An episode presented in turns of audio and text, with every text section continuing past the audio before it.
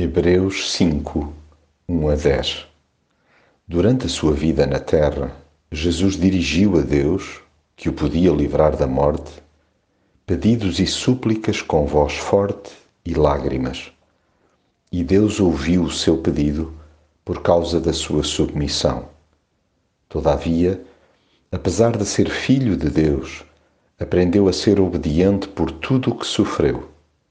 Foi assim que ele realmente se tornou fonte de salvação eterna para todos os que lhe obedecem. Jesus é, sem qualquer espécie de dúvida, o nosso sumo sacerdote. Nenhum outro lhe faz sombra ou se lhe pode equiparar, pois todos os agentes humanos teriam de apresentar a Deus ofertas pelos seus próprios pecados. Ele é o único que apresenta credenciais imaculadas. Contudo, esse currículo inatacável não faz dele alguém insensível. Bem pelo contrário, é o primeiro a identificar-se com quem sofre ou se transvia.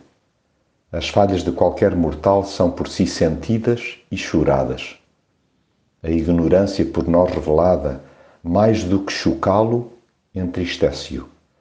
Daí, no seu ministério terreno, ter dirigido ao Pai pedidos e súplicas com voz forte e lágrimas. E essa compaixão, mesclada com a sua submissão e obediência, fez dele a ponte para a eternidade. Ainda hoje intercede por nós, sendo ouvido com toda a atenção pelo Pai. Não admira, pois, que Cristo seja a fonte de salvação eterna para todos os que lhe obedecem. Sim, nele há vida aqui e para sempre.